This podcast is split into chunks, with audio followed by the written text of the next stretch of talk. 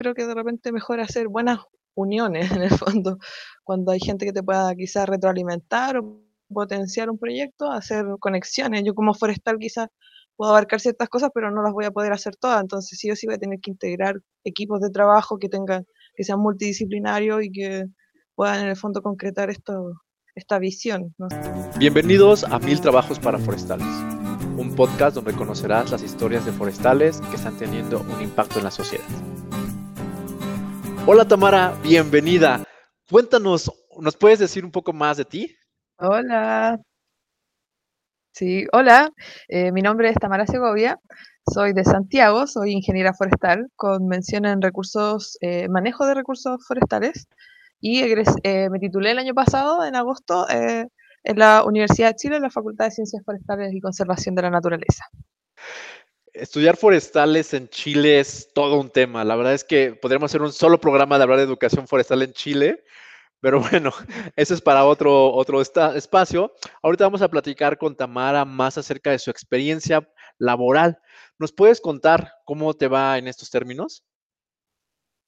Bueno, eh, la verdad es que yo desde muy pequeña en la universidad, desde mis inicios, eh, tuve mucha curiosidad por saber qué tipos de trabajos hacía un forestal. Y estuve siempre participando en distintas iniciativas, organizaciones que me permitieron en el fondo darme cuenta de la amplitud y potencialidad que tiene el trabajo de los forestales, eh, ya que cada componente del mismo bosque es, prácticamente un mundo eh, por explorar y por saber eh, y por trabajar, ¿no es cierto?, en investigación y en muchas áreas. Y, em, bueno, la verdad es que el año pasado tuve uno de mis primeros inicios como en el campo laboral, ya más eh, como profesional. Eh, trabajé en la Reserva Nacional Pampa del Tamarugal eh, como licenciada en ese momento, donde apoyé la elaboración de un plan de ordenación forestal para la reserva. Y bueno, esta reserva tiene la particularidad de que es una la plantación nativa más grande de Chile, ubicada en depresión intermedia, en la segunda región. Entonces, eh, la ordenación forestal que se tenía que hacer, se tiene que hacer ahí en ese lugar era muy importante para la permanencia del recurso y de la reserva misma. He trabajado en distintas áreas, en monitoreos principalmente de, de, flora para proyectos de todo tipo, eh, de investigación en la universidad, con énfasis como en políticas sociales, eh, también en levantamientos de información para proyectos civiles como eh, o monitoreos de, compensaciones ambientales. Entonces, como que he tratado de, abarcar muchos eh, rubros, o sea, como pequeñitos ejes de lo que podría ser un forestal. Y la verdad es que, bueno, ahí uno se puede dar cuenta de las preferencias que tiene en la medida en que vas probándote en distintos ejes del trabajo. Gracias, Tamara, por compartirnos la experiencia que has tenido y cuéntanos, estas actividades que están realizando eran las expectativas que tenías cuando estabas estudiando la carrera? Bueno, la verdad es que cuando entré a la carrera tenía, eh, se daba una dinámica bien interesante que tiene que ver con que está muy estigmatizado el sector forestal en Chile. Al principio uno no sabe mucho qué es lo que va a hacer y se sabe poco de los forestales.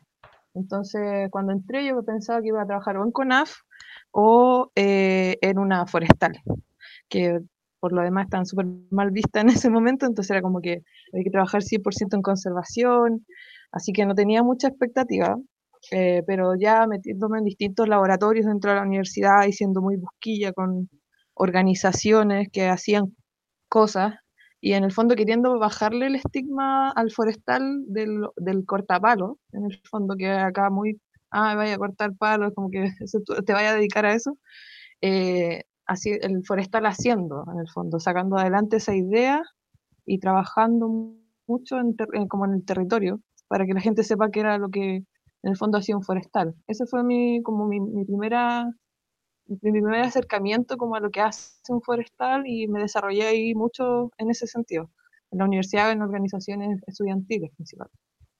Sí, es interesante escuchar lo que hablas acerca de, la, de, la, de la percepción que se tiene del forestal en Chile, porque contrasta con la visión que tenemos muchos acerca de lo que es el, forestal, lo, cómo se vive lo forestal en Chile.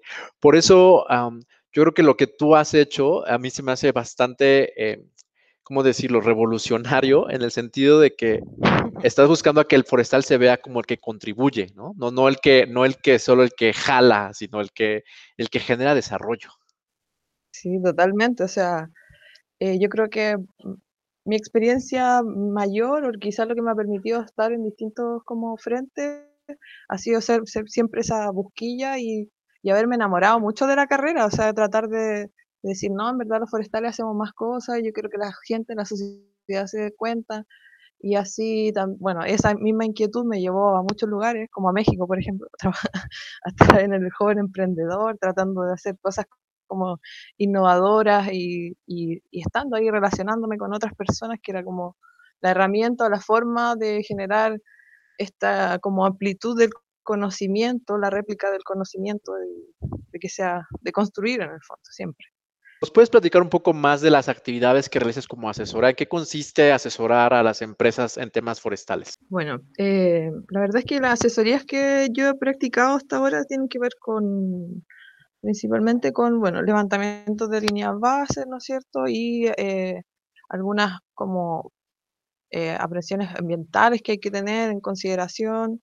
Eh, la verdad es que a mí me gusta más el área de las de los pequeños propietarios. Entonces, como que estaba tratando de enfocar mi trabajo a trabajar con pequeños eh, terratenientes de bosque, que son como la eterna deuda de este país, eh, en ese sentido, porque, claro, siempre está como todas las leyes y todo a favor de la industria, pero los pequeños que tienen mucha tenencia de territorio no están muy eh, cubiertos y no tienen las posibilidades quizás de, obtener asesoría más, más a, a más, más barato en el fondo.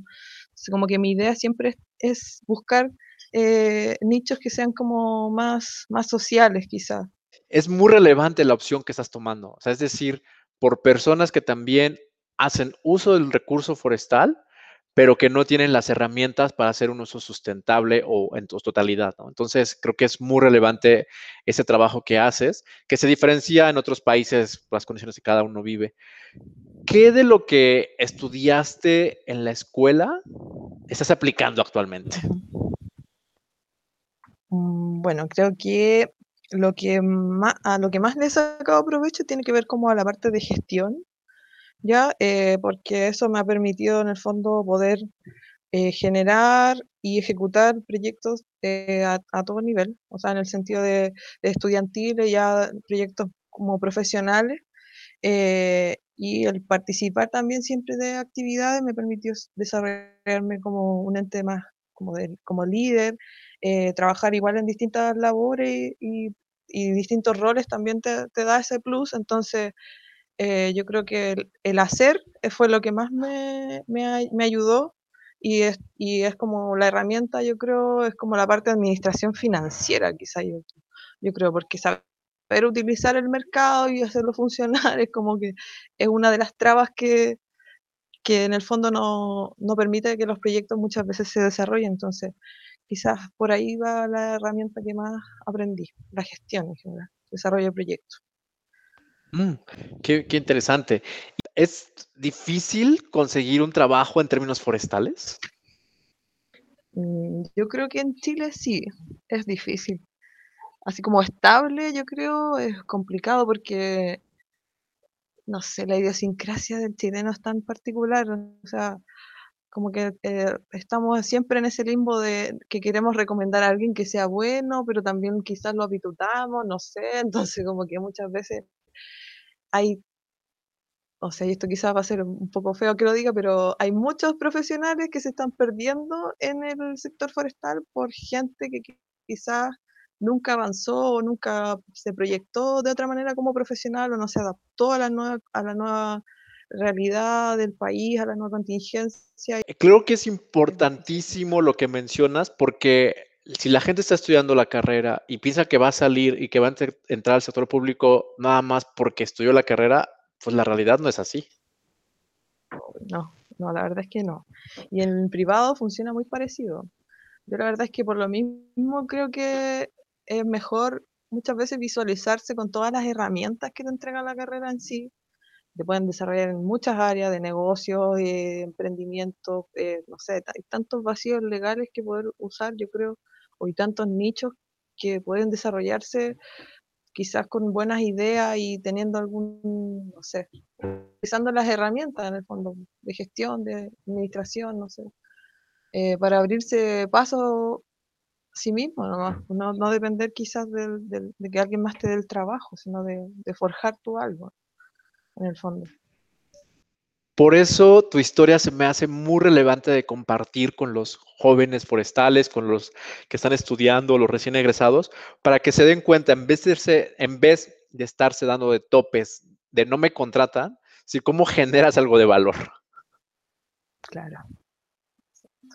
Sí, esa es la idea en el fondo, yo creo. O sea, no, no todos lo van a poder hacer quizás, o no todos van a tener las ganas, o quizás haya personas que se van a conformar con un trabajo, no sé, de, de no sé, de, de, ir y estar ahí, no sé, 45 horas semanales y llegando a la, a la casa y no haciendo nada más que eso, no sé, quizás no, la vida del emprendedor igual es como difícil, siempre hay que estar trabajando fuera de horario. Me gusta mucho porque es una muy buena reflexión de que pues le está haciendo a la gente como es afuera, o sea, eso es, eso es lo relevante. Y sobre esa misma línea, ¿Qué sugerencia les darías a los chicos que están por elegir la carrera o que están en los primeros años de la carrera para que, para que tengan un mayor impacto como forestales? ¿Qué sugerencia les das ahorita que están estudiando? Mm, bueno, yo les diría que participen en todo lo que puedan, en todo, que sean voluntarios de todo lo que puedan, eh, porque en el fondo eso les va a dar la experiencia, sabiduría, se van a dar cuenta de dónde pueden estar, eh, dónde se sienten cómodos, dónde se sienten útiles, eh, exploren todo lo que puedan los campos y, exploren sus propias habilidades también, pongan los límites un poco más adelante, un poquito fuercenlo de repente porque así salen cosas muy importantes de nosotros mismos. A veces no nos damos cuenta y tenemos las habilidades grandiosas que están ahí por explotar el forestal haciendo, como te decían antes, que es la mejor manera de saber lo que a uno le apasiona de esta hermosísima profesión. Yo diría, no sé, estoy súper enamorada. Me quedo muchas veces pensando lo que nos dicen porque como tú me hace mucho reflexionar hacia, hacia mí, ¿sabes? Personalmente también es como, ok, ok, hay futuro para esto. Um, sí, mucho, mucho. Oh, muchas gracias por compartirnos estos pensamientos. Ayudan a los jóvenes, a las personas a no desanimarse. Y yo me gustaría pedirte otro consejo, otra sugerencia relacionada a eso. O sea, ¿cómo no desanimarse cuando uno ve esta realidad? ¿Cómo no desanimarse? Eh, o sea, yo creo que en verdad es la convicción de creer que se puede lograr. Ya, yo creo que pensando en que uno puede, siempre ya tiene la mitad del trabajo hecho. Eh, no rendirse, no sé cómo podría. Yo estuve a punto de, cambiarme de carrera en, tercer año porque no veía que quizás era lo mío. Y estuve muy cerca de hacerlo, de cambiarme. Y tuve la oportunidad de conocer a Pablo Cruz, eh, agente de la Universidad Mayor, que era de otra facultad, eh, o sea, de otra universidad y en la que pude trabajar, no sé, más directamente en el bosque y eso me hizo darle un sentido tan relevante a lo que yo hacía, o sea, me sentí tan bien en, el, en un bosque en el sur viendo alerces milenarios que yo dije, yo quiero estar aquí toda mi vida y quiero trabajar por esto y por la gente que vive de esto y, y nada, no sé, yo creo que hay que estar, hay que probarlo. Eh, y, y, yo creo que eso mismo te da siempre la, la las ganas para poder levantarse el otro día y decir, ya, sí, le doy de nuevo.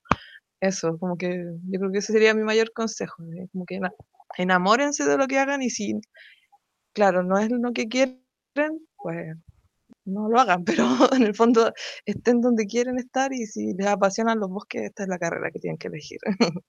Gran mensaje que nos motiva mucho a continuar. Y ya para ir cerrando, pues nos gustaría saber dónde te pueden contactar si alguien está interesado en, platicar contigo, en obtener más información, ¿cómo lo podrían hacer?